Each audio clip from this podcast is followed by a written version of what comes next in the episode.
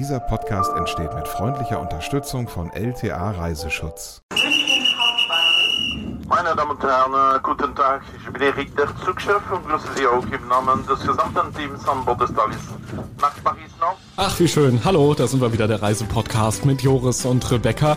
Wir nehmen euch heute mit auf einen Kurztrip nach Paris. Die Stadt der Liebe, die Stadt, die so viel kann. Die Stadt, in der wir beide zufällig vor kurzem waren, aber nicht zusammen, Rebecca. Stimmt, das muss man dazu sagen. Ja, das stimmt, das Kleingedruckte quasi.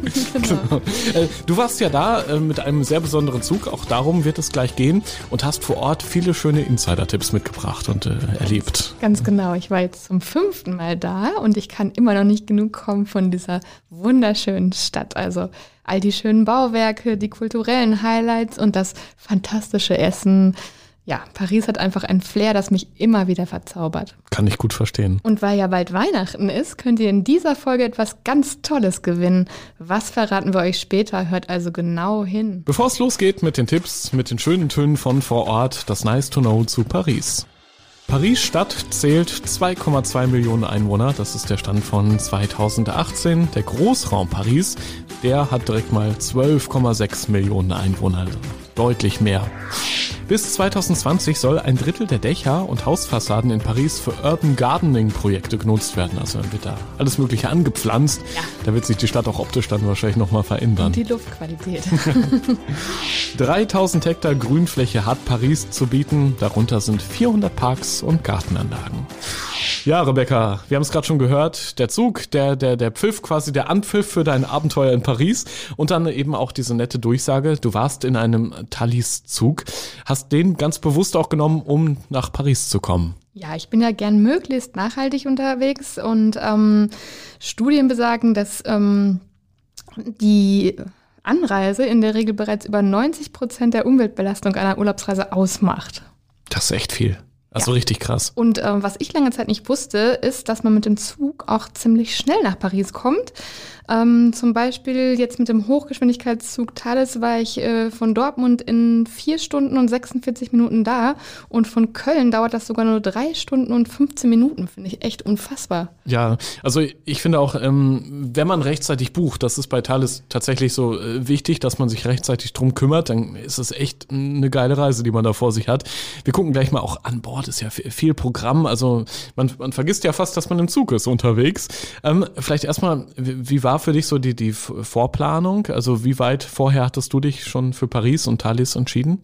Äh, ich habe das eigentlich relativ spontan gemacht. Ähm, ich hatte Glück, weil ich bin in der Nebensaison gefahren, also jetzt im November. Ich bin ja totaler Fan davon, äh, Städte nicht dann zu besuchen, wenn die Rappel voll sind. Und äh, dann kann man auch ganz gute Schnäppchen noch machen. Ähm, bei Thales gab es jetzt so ein Winterangebot, da konnte man Tickets für um die 30 Euro sich schnappen, wenn man schnell ist. Und ähm, ja, kann ich allen nur empfehlen, da mal reinzugucken. Also Geld sparen und CO2 ja vor allem auch, ne? Ja, man verbraucht nämlich äh, zehnmal weniger CO2 als mit dem Flugzeug. Das ist echt Äh, heftig. ja. Ja. gut. Ja, und ich mag es persönlich total gerne mit dem Zug zu reisen, denn dann kann ich die Zeit einfach wunderbar zum Arbeiten nutzen. Also man hat da ja WLAN, ähm, dann eine große Auswahl an Zeitungen hatte ich und ein fantastisches Catering. Un, un autre thé, madame Non Je peux débarrasser aqui? Merci. Da kommt man noch gleich in Stimmung, oder? Ja, absolut. äh, war das noch in, in Deutschland mit dem Service? Oder also man spricht ja, Französisch die dann noch. sprechen mehr, nein, die sind mehrsprachig. Also mit mir hat Ach, Deutsch cool. gesprochen, doch. Also Englisch, Englisch, Französisch und Deutsch ist gar kein Problem und äh, teilweise auch Niederländisch, weil man ähm, fährt ja auch durch ähm, Holland teilweise oder durch, durch Belgien. Also das Personal, das ist wirklich sprachlich ähm, auf der Höhe, kann ich nur sagen. Im Gegensatz zu mir, ich spreche leider kein Französisch. Haben wir auch irgendwann schon mal hier im Podcast, glaube ich, erwähnt. Also ich hatte ja Französisch äh, sogar bis im Abitur. ne, ja, das dann die müsstest du eigentlich hier mehr abliefern. Ja, leider nichts hängen geblieben. Man spricht es halt im Alltag so wenig. Englisch kommt ja mal vor. Ja, ne? das stimmt. Englisch spreche ich auch Ja. öfter und ich spreche halt auch Spanisch ein bisschen, aber Französisch, ich hatte leider Latein gewählt. Ich ärgere mich bis heute darüber. Und äh, das ist so schön, wie er gerade gesprochen ja, hat. ich der, der liebe. Mann an Bord. Ich höre einfach auch gerne tolle zu, Sprache, auch wenn ich da ja. nicht so viel verstehe. ja, und ähm, weil ich ja immer fleißig, wenn ich unterwegs bin, äh, versuche für euch schöne Tipps zusammenzustellen, habe ich unterwegs außerdem die Chance genutzt und Trailmanager Erik nach seinen persönlichen Geheimtipps für Paris gefragt. Der kennt sich bestens aus, denn er ist beruflich seit 20 Jahren auf der Strecke von Deutschland nach Paris unterwegs. So, ich habe drei Tipps für Paris. Äh, die erste ist, äh, ich kenne einen äh, schönen Ort, das heißt Passage de Panorama. Oh, klingt gut. Ja, das ist eine letzte Galerie von Paris. Ja, und sie hatte, hatte da viele Restaurants. Ja. Ich, für ich kenne zwei Restaurants da. Ein Libanese und ein äh, für die äh, Zugfans. Warum? Weil das ist ein Restaurant, das ist ein, äh, so als ein, ein Zug. Ach, ein ehemaliger Ja, Zug. Und das, das, ja heißt cool. Victoria Station. Ja, das klingt gut. Ja? Das ist sehr schön. Ja. Für äh, die zweite, zweite Tipps, äh, Sie können, ähm, also Sie wollen die alle Monumente sehen, in die Großmonumente, Eiffel Tower und äh, Rest, müssen Sie in die äh, Bateau Mouche, das heißt Bateau Mouche, ja, Ja. Französisch ist so, Okay. Bateau Mouche. Äh, so sie, das Beste ist, das in der Nacht machen, dann haben sie die Lichter. Ja. Dann natürlich sehr schön und sehr romantisch. Finde ich auch am schönsten. Ja. und äh, dann haben sie dieselbe mal kleiner, aber das ist auch sehr schön. Das ist äh, der Canal Saint-Martin. Das ist so, und sie können das auch machen mit einem Boot, kleinen Boot. Ja. Und sie auch zwischen Paris und dann. Äh, Das klingt auch ganz romantisch. Das Bateau-Mouche, das sind diese speziellen Boote, die halt bei Nacht fahren. Hast du das schon gemacht, Joris? Nein. genau, und das andere war halt ein äh, kleinerer Kanal Ja. äh, neben der Seine. Also ganz tolle Tipps von Trend Manager Erik und ähm, ja, von einem echten Insider. Und ich glaube, das, das gilt ja für jeden, der äh, mit, mit Talisman unterwegs ist. Man kann ja mit dem Personal sehr gut auch und voller Vorfreude über Paris schwärmen ne? und bekommt dann wahrscheinlich, jeder bekommt auch Insider-Tipps. Dafür muss man ja nicht äh, das Mikrofon starten. Nein, natürlich nicht. Ich meine, es freut sich ja jeder mal, wenn er ins Gespräch kommt, ne? auch bei seiner Arbeit. Das finde ich immer toll. Ja, und ähm, dann war die Zugfahrt auch schon ganz schnell vorbei. und äh, wir kamen an und wurden von der Stadt gebührend begrüßt. Ja, wir wurden gerade besonders toll willkommen geheißen, als wir aus dem U-Bahn-Schacht aufgestiegen sind hat der Eiffelturm so richtig toll geglitzert, wie er es immer zur vollen Stunde tut. Das äh, ist für mich als Romantiker natürlich fantastisch. Und jetzt äh, stehen wir am Ufer der Seine und äh, sch- schauen den Booten zu, die ja auch teilweise angelegt haben und wo schon Musik ertönt. Es ist ja Freitagabend. Ja, wir sind einfach überwältigt von Paris. Schon jetzt. Und wir heißt ja du und deine Freundin, ne? Du Ja. hast einen Mädelstrip gemacht übers Wochenende Genau. nach Paris. Sehr schön, ja. Ich hatte eine Freundin dabei und das war richtig toll, weil wir sehr ähnliche Interessen ähm, haben.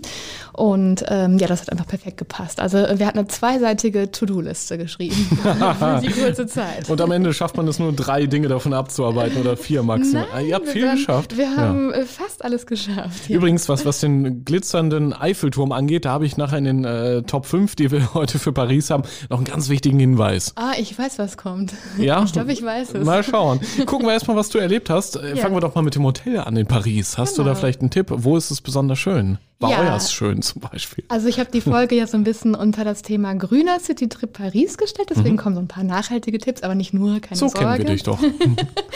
Genau, und für uns ging es weiter zum Hotel Malar. Das liegt im wunderschönen siebten Arrondissement. Mhm. Und ähm, der Eiffelturm ist von dort fußläufig zu erreichen, muss man sagen. Ja, und das Hotel Malar, das gehört zu den Green Spirit Hotels.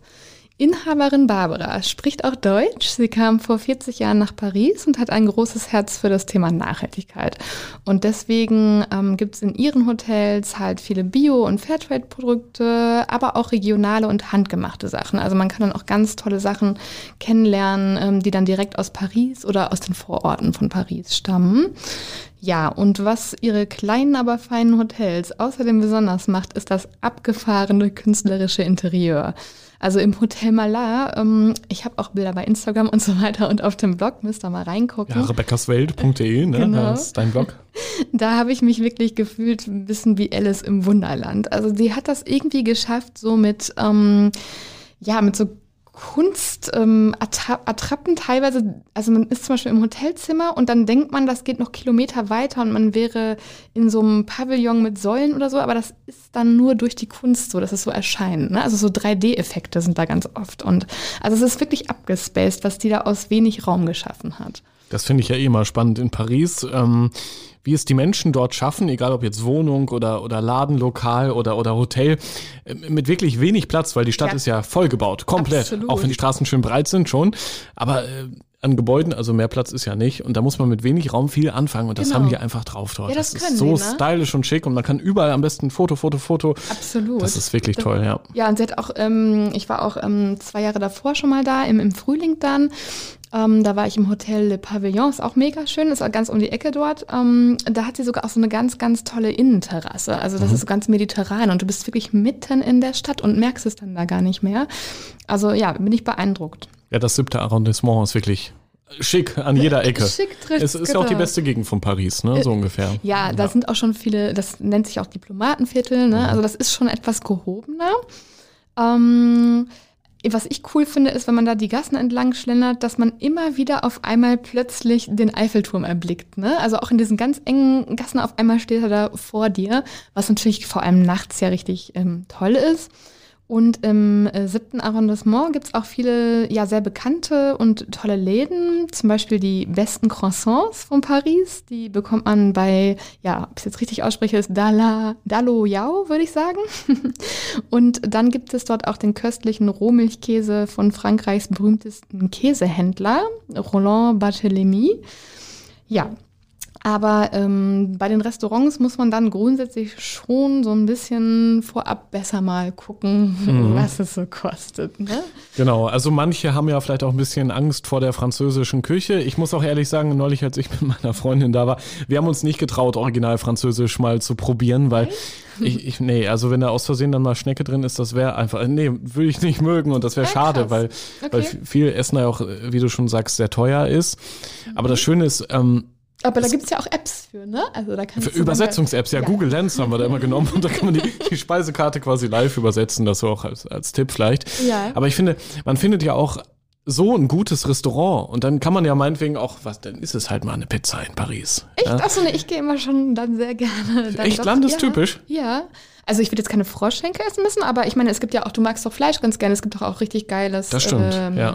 Entrecote zum ja, Beispiel ja, ja. und so weiter. Also ich habe äh, da eigentlich immer einheimisch gegessen und fand es wahnsinnig lecker. Ach guck. Ja. da muss ich nächstes Mal mutiger werden. Mit Kartoffeln mutiger. machen die ja auch viel und so weiter. Ja, vor allem tolle Küche. Ja, also, ganz hervorragend. Genial in Paris, ja. Ja, und ähm, ich hatte dann die, die Barbara, also die Inhaberin von den ähm, Hotels, mal gefragt, wo man denn im siebten Arrondissement essen, also gut essen gehen kann mm.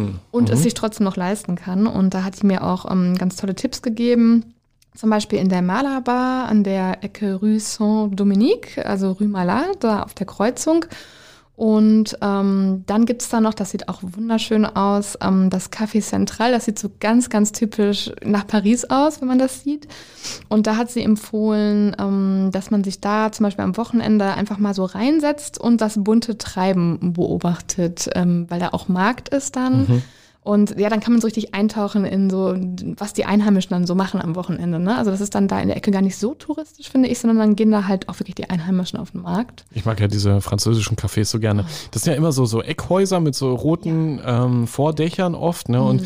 vor allem abends, wenn es vielleicht früh dunkel wird schon, ich war jetzt eher im Herbst da, das ist einfach ein tolles Bild, weil die auch so nett beleuchtet ja, immer sind. Absolut. Die können auch äh, ganz toll da irgendwie, was Deko angeht, die die ja, Cafés haben herrichten. voll das Händchen für. Ne? Mhm, also das genau. ist auch der Fall bei dieser ähm, Le Malabar. Die ist auch, äh, dieser Eingang, äh, ich muss den mehrfach fotografieren.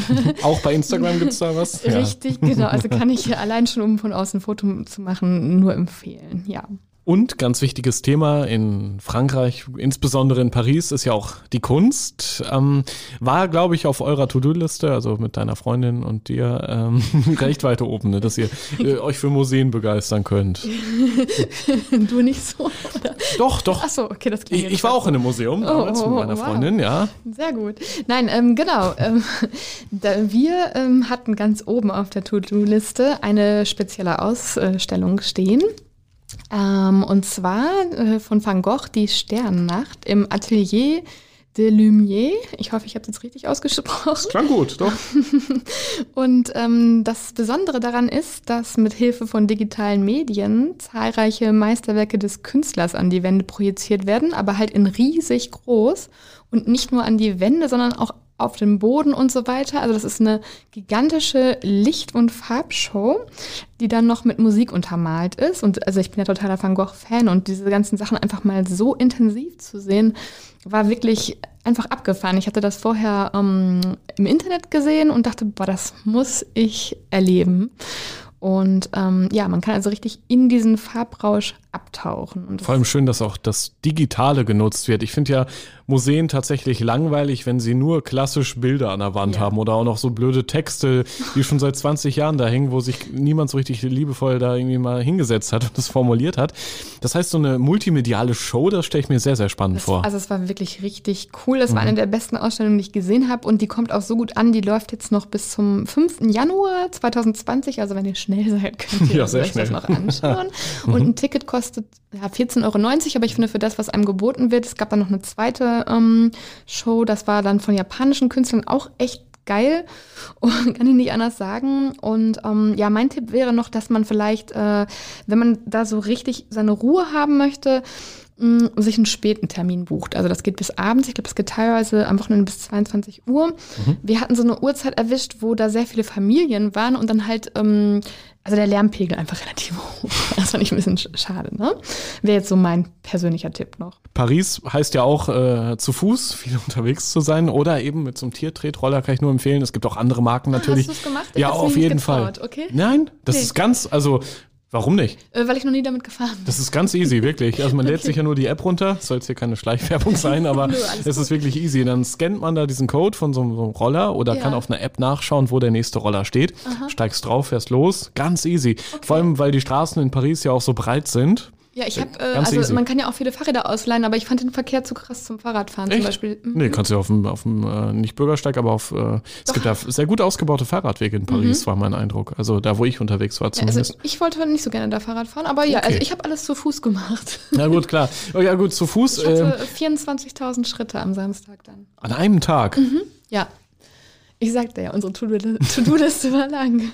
Das müsste man mal in Kalorien umrechnen. Da hast du wahrscheinlich echt Die habe ich Das auch Essen wieder raus. garantiert das Essen wieder rausgeholt. Ich erinnere mich ja gern an äh, Montmartre. Der, der Fußmarsch dorthin ist ja auch nicht ohne, denn das ist ja Geht recht weit bergauf. hoch, den Berg. Ja. Das, äh, das stimmt. Ja, Montmartre zählt ja äh, zu meinen Lieblingsvierteln. Das äh, war ja auch bei Künstlern äh, sehr beliebt.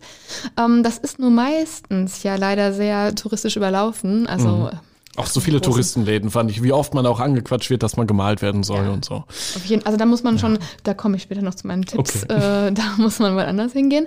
Aber ich habe ein anderes Viertel für mich entdeckt, ähm, das heißt Marais. Und äh, das zählt zu meinen neuen Lieblingsvierteln. Das ist auch als das jüdische Viertel bekannt. Und ist so ein Trendviertel mittlerweile. Also da gibt's charmante Gassen, tolle Boutiquen, zeitgenössische Galerien, ja und viele hippe Cafés und Restaurants, die auch Wert auf Nachhaltigkeit legen. Und da war ich zum Beispiel im Wild and the Moon.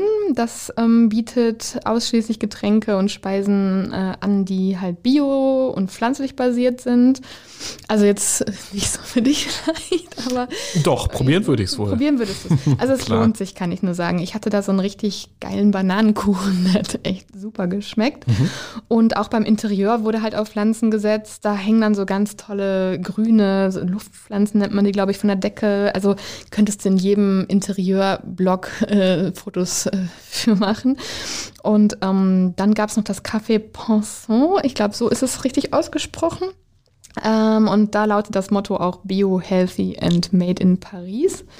Ja, und das Angebot umfasst da allerlei Gesundes wie Spirulina, Chiasamen und Raw Food. Also das ist, die meinst schon noch mal eine Nummer. Raw Food habe ich jetzt noch nie gehört. Nee, das ist, ähm, wenn das. Ist das roh, oder? Ja, Rohkost. Ach, genau. okay. Rohkost. Ja gut, Mhm. Rohkost kennt man, klar. Ja. Und aber äh, Cappuccino hast du ja hoffentlich auch mal gegönnt. So ein Original jeden französischen Kaffee einfach Aber sicher doch. richtig gut. Ähm, hatte ich tatsächlich ähm, auf dem Rückweg von Montmartre, da irgendwo im Viertel in so einem Eckcafé, weil irgendwann fing es an zu regnen. Wir waren gerade auf dem Rückweg, spontan in so ein Café rein. Richtig guter Cappuccino war das, schön auch mit Schaum oben drauf. Aber der war so stark. Ja. Also ich glaube, die Franzosen mögen gerne sehr starken Kaffee oder Hab Cappuccino. ich auch schon mal gehört. Boah, da habe ich aber, also, Hast du die Schuhe ausgezogen? aber richtig, da bin ich fast nach, äh, weiter geflogen die nächsten Meter danach. aber ein ganz tolles Gefühl, mal so einen so richtig köstlichen, guten Cappuccino da zu trinken, mit einer tollen Ah. Aussicht dann auch. Richtig. Und dann einfach so sich dann da so ähm, hinsetzen und beobachten. Ne? Genau, das, das genau. finde ich auch immer richtig toll. Ja. Gut, ähm, ich glaube, jetzt haben wir uns so ein bisschen Paris schon vorgestellt, ähm, kurz erklärt, wo wir da überall waren. Jetzt am Ende kommt unsere Lieblingsrubrik. In diesem Fall äh, keine Top 3, sondern eine Top 5. Denn Weil wir die zusammen machen, ne? ja, eben, wir können uns da gerne abwechseln. Wir waren ja beide da und Paris hat eben so viel zu bieten. Und ich glaube, viele von euch da draußen, die gerade diesen Podcast hören, haben vielleicht auch noch eigene Tipps. Schreibt uns doch gerne mal an reisepodcast.podcastfabrik.de. Die E-Mail-Adresse könnt ihr euch auch gut merken, gleich für ein Gewinnspiel. Wir fangen mal an mit den Top 5. Platz 5, was ist da bei dir auf Platz 5? Ja, also mein Tipp, ich habe es glaube ich schon mal kurz erwähnt, ist, kommt zur Nebensaison. Das Thema Overtourism ist ja kein neues und man hat einfach mehr von der Stadt, wenn sie nicht zu voll ist. Ich war jetzt im November da und wir konnten am letzten Tag sogar ein Mini-Picknick auf den Treppen vor Sacré-Cœur machen. Also das geht sonst glaube ich nicht, ne? weil es einfach so total überlaufen ist. Und von da hat man ja den Blick über die komplette Stadt und es kam sogar die Sonne noch raus und es war einfach wunderschön. Ja, und ähm, wenn ihr das auch machen wollt, empfehle ich euch für das Picknick vorher bei Buffet Sandwicherie, Sandwicherie Finet oder wie auch immer man es ausspricht, in der Rue Muller vorbeizuschauen. Haben wir euch verlinkt übrigens. Ja. Ohne Rechtschreibfehler, versprochen. Besser ist das. Einfach mal in der Episode. Das ist da an den äh, steilen Treppen, die zur Sacré-Cœur Ja. raufführen. Gut, da gibt es mehrere, aber ihr findet es dann schon. Und ähm, ja, ich habe selten so ein gutes Sandwich bekommen wie dort. Das war einfach köstlich. Da war sogar Kürbis drauf und Champignons und also es war der Knaller, sage ich euch. Nom, nom, nom. Komm, nom, auf nom. Platz 4 in unseren Top 5 mache ich jetzt auch noch mal einen äh, Essenstipp, okay? Ja, bitte. Ke keine konkrete Location, einfach ganz allgemein mal der Tipp. Gönnt euch ein original französisches Frühstück. Nicht dieses äh, Continental, bla bla, was es immer manchmal so in Hotels gibt, sondern original französisch. Und das bedeutet unter anderem, es gibt Baguette, Ja, es gibt salzige Butter, stimmt. manchmal Marmelade, wenn man Glück hat, aber oft auch nicht. Mhm. Ja. Ein Croissant gibt es und einen Kaffee. Reicht doch, um glücklich zu Eben. sein. Und vor allem seitdem zu Hause haben wir auch salzige Butter. Vorher nie gehabt. Habt ihr auch zu Hause Das ist gerade? mega. Ja. Äh, wirklich, seit Paris sage ich, äh, da, salzige Butter ohne geht nicht mehr. Vor allem, wenn man mal drüber nachdenkt, man spart ja auch Kalorien ein, weil man dann gar keine Beilage drauf braucht. Man so, braucht nicht mehr ja. Aufschnitt oder Käse Mit oder so. frischem Brot schmeckt das einfach fantastisch. Es ist genial. Ja, Vor allem oder? mit dem Baguette. Und dann Ja. sucht man sich einen schönen Original Pariser Bäcker Richtig. und bestellt dort so ein Frühstück. Und danach kann der Tag so dermaßen beginnen. Sehr schöner Tipp, Joris. Damit sind wir bei Platz 3. Ja, es geht schon wieder weiter mit dem Thema Essen. Schon wieder essen. ja. Aber wir trainieren es ja auch ab mit viel unterwegs sein und so, das haben wir ja gerade schon besprochen. Ja, und äh, ich meine, Frankreich ist einfach ein Mekka für äh, tolles Essen. Also wenn nicht in Frankreich, wo dann? Ne? Und ähm, ja, da kommt ein Tipp, äh, weil es geht ja auch wirklich ein bisschen um das Thema Bezahlbarkeit und bei mir ja auch ums Thema Nachhaltigkeit. Und es kommt ein Laden, den ich ähm, zu Fuß entdeckt habe, zufällig, als ich von Montmartre damals im Frühling geflüchtet bin, weil es mir da zu voll war, bin ich einfach weitergelaufen und weitergelaufen und so findet man ja die besten Sachen. Und habe ähm, die trendige Kantine La Recyclerie entdeckt. Die liegt nahe der trubeligen, ja, jetzt wird's schwierig, Porte de Clignancourt, keine Ahnung, ich werde es verlinken. Das ist eine alte Bahntrasse, die zu einem Urban Gardening Projekt der Extraklasse umfunktioniert wurde. Und ähm, die bietet viele regionale und vegetarische Speisen, aber ich glaube, es gab sogar auch Fleisch, ja. Und ein Reparaturatelier und eine Recycling-Kooperative, also liegt voll im Trend derzeit. Und ähm, während das Ganze von außen etwas unscheinbar wirkt, ähm, tut sich, wenn man eintritt, eine völlig andere Welt auf. Also da hängen auch ganz viele Pflanzen von den Decken, an den Wänden und Regalen rankt Efeu. Und dieses bunt gemischte Mobiliar wirkt wie von einem Flohmarkt zusammengekauft, aber es ist richtig cool. Man fühlt sich sofort wohl und irgendwie nicht ähm, fehl am Platz. Ja, und mindestens genauso spektakulär ist auch der Außenbereich. Ähm, da gibt es nicht nur so lauschige Sitzgelegenheiten im Grünen, sondern auch kleine Gemüsegärten, Kräuterbeete und einen Hühner- und Entenstall mit Auslauf, also auch mitten in der Stadt sowas Abgefahrenes. Ja, und an diesem Ort schließt sich der nachhaltige Kreislauf, denn viele der Küchenabfälle, die in der Kantine entstehen, werden auf der urbanen Farm dann verwertet. Zum Beispiel als Kompost oder als Futter für die Tiere. Ja, und das, was in einem Gemüsegarten wächst, bekommt man natürlich dann auch auf den Teller. Ja, Ach, und cool. ja, das, also das war wirklich abgefahren. Und zu allem Überfluss stehen auf dem Dach sogar noch Bienenstöcke. Und als wir damals da waren, war sogar gerade der Imker da und hat dann wirklich auf dem Dach und zwischen all diesen Häusern und so dann diesen Pariser City Honig geerntet. Ja, das ist eben dieses Urban Gardening. Sollte, finde ich, sowieso viel verbreiteter sein. Das bringt ein neues Grün, einen neuen Grünton in die Städte und äh, ist ja auch sinnvoll. Ja, absolut. Ja, wenn nicht zu viel Abgase da in der Luft sind, aber das haben wir ja durch E-Mobilität vielleicht bald auch ein bisschen mehr in, im Griff, hoffentlich. Kommen wir zu Platz zwei für Paris, unsere Insider-Tipps. Und das ist bei mir tatsächlich mal auch was Kunstvolles, ne? weil es gab ja da diesen regnerischen Tag, von dem ich gerade schon kurz erzählt hatte. Und dann guckt man immer so, hm, was gibt's hier in der Umgebung? Und dann sind meine Freundin und ich damals auf das Rivoli gestoßen. Das ist in der Rue de Rivoli. Ähm, Sehr schön. Das kann man sich dadurch auch gut merken. Und zwar ist das so ein alternatives Kultur-Kunstzentrum. Es sieht von außen ein bisschen wie so ein besetztes Haus aus, also nicht wirklich einladend. Ja. Aber dann geht man da rein und allein schon diese Treppe über mehrere Etagen ist ein Erlebnis wert. So eine enge Wendeltreppe. Ja. Und auf jeder Etage gibt es dann äh, Räumlichkeiten. Ja, es ist alles so offen gestaltet und in jeder Ecke unterschiedliche Künstler, die dort ihre Werke präsentieren. Also dort mitten in der Stadt in bester äh, Pariser Lage ähm, gibt es für Künstler die Möglichkeit, ihre Kunst auszustellen und zu präsentieren und auch zu verkaufen. Also man kann da theoretisch auch Kunst finden. Gibt's ganz tolle Gemälde, Plastiken, alles Mögliche, was auch teilweise verrückte Künstler so schaffen. Und als wir da waren, das war, ich glaube, an einem Samstag, da, da waren teilweise die Künstler auch vor Ort. Also man kann sich ja auch mit denen unterhalten und vielleicht fragen, hier, was hast du dir denn mit diesem Gebilde gedacht? Und das ist sehr spannend, da so in diese Welt der Kunst mal einzutauchen. Und man kann auch wirklich, ähm, ja, ich sag mal, wenn man ein bisschen Geld mitbringt, so teuer sind die Kunstwerke gar nicht. Ja, ist ja noch kein Van Gogh, mitbringen. ne? Aber Nee, kurz klingt davor aber vielleicht. mega cool. Also Ja. ich musste auf jeden Fall mal hin. Das Genau. hast du mich voll auf den Geschmack gebracht. Ist verlinkt. Gerne mal Sehr vorbeischauen. So, jetzt aber Platz eins für Paris von Reisebloggerin Rebecca. Ja, macht es wie die Flaneure von damals und lasst euch einfach mal durch die Stadt treiben. Ähm, Mache ich immer, wenn ich unterwegs bin, gerne so. Ich finde es einfach am coolsten, weil man die besten Sachen findet ne? und einfach so zufällig drauf stößt. Zu den berühmtesten Vertretern der Flaneure zählen übrigens keine geringeren als Émile Zola, Jean-Jacques Rousseau oder Honore de Balzac.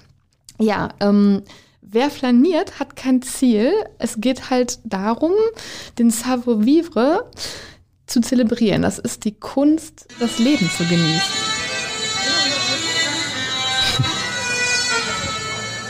Das ist Frankreich, das ist Paris. Ja. Wo hast du das aufgenommen? Auch dort vor Ort? Äh, nein, bei Montmartre habe ich das sogar aufgenommen. Vor unserem schönen Picknick auf den Stufen. Ach, wie schön. Kurz vor unserer Abfahrt, da haben wir noch mal so richtig Paris-Flair geschnuppert. Übrigens, aber eine äh, Sache am Ende noch, wo man richtig Frust haben kann in Paris, auch das gibt es. Wenn man nämlich probiert, den so schön glitzernden Eiffelturm mit sich selbst drauf im Selfie-Modus zu fotografieren. Ja. Abends oder nachts. Ich sag's Okay. dir, es geht nicht. Es, es, es ist nicht möglich. Wenn da draußen jemand Tipps hat, gerne mal melden. Ich hab's hingekriegt, aber man darf, What? man muss ja aber rechtlich auch sehr aufpassen mit dem Eiffelturm bei Nacht. Pff, ja, Da äh, hat die Stadt Paris nämlich die Rechte dran. unabhängig davon, das sind bei uns nur Bilder entstanden, die keiner posten würde. Okay, ich zeig dir gleich mal. Moment, das hast du geschafft. Mein Tipp wäre jetzt nämlich noch einen Selfie-Stick mitzunehmen, auch wenn der an sich uncool ist. Aber dafür, Mit mir selbst drauf. Ja, ja, ja, doch. man sieht dich, gut Und den beleuchtet. Eiffelturm im Hintergrund noch. Oh, auch beleuchtet? Ja. Nachts? Hab ich. Wie hast du das? Hast du ein besseres Handy wahrscheinlich als Ja, ich? ich hab also ich. Neues, ne? Aha. Ja, ja.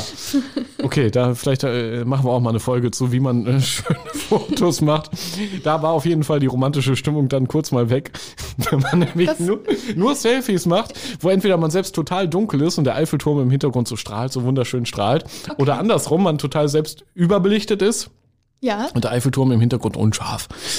Ich fand's okay, aber ich bin ja kein Selfie-Fan. Ja gut. An sich den äh, Eiffelturm zu fotografieren geht auch wunderbar. Der ist ja auch schöner alleine, finde ich. Ja, das stimmt. Komm, bevor wir jetzt zu sehr ins Quatschen kommen, äh, wir haben ja noch was ganz Wichtiges, wo viele von euch da draußen am äh, Podcast-Gerät wahrscheinlich lange drauf warten jetzt schon. Wo Ein? Gewinnspiel, ein Gewinnspiel Ja. mit unserem Partner Thales. Was hast du da klar gemacht, Rebecca? Ja.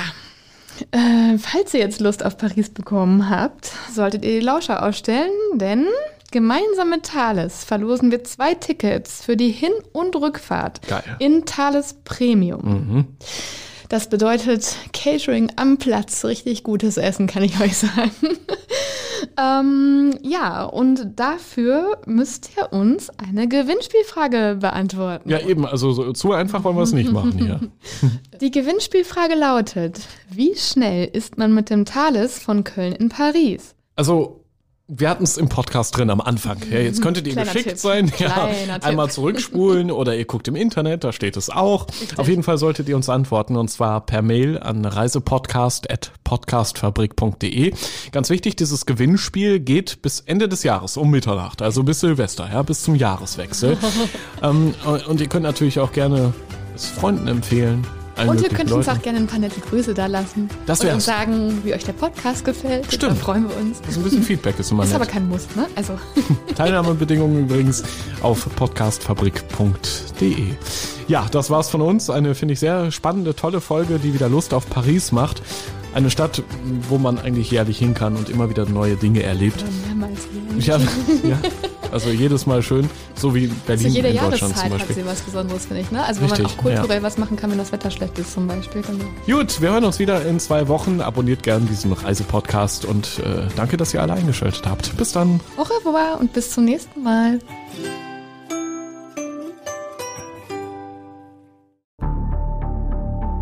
Wie lange kann ein Mörder sein dunkles Geheimnis bewahren? Wann bekommen die Angehörigen Gewissheit und die Opfer Gerechtigkeit? Jedes Jahr werden bei der Polizei rund 100.000 Menschen als vermisst gemeldet. Drei Prozent davon, also 3.000 Menschen, bleiben länger als ein Jahr verschwunden. Einige werden nie wieder gesehen. Seit gut drei Jahren arbeitet die Polizei in NRW mit sogenannten Cold Case Units. Das sind Abteilungen, die wirklich nur damit beschäftigt sind, Mordfälle zu bearbeiten, die teilweise seit Jahrzehnten ungeklärt sind. Ich bin Mike Mattis, Radioredakteur und News Anchor und ich spreche mit Ermittlern über diese Fälle. In meinem Podcast Licht ins Dunkel, Cold Cases und ungeklärte Vermisstenfälle von hier beleuchten wir gemeinsam mit Profilern, Staatsanwälten und Mordermittlern Cold Cases und ungeklärte Vermisstenfälle aus ganz Deutschland. Immer in der Hoffnung, dass Angehörige endlich Gewissheit und die Opfer Gerechtigkeit bekommen. Licht ins Dunkel. Cold Cases und ungeklärte Vermisstenfälle von hier. Eine Produktion von Mike Mattis und der Podcastfabrik.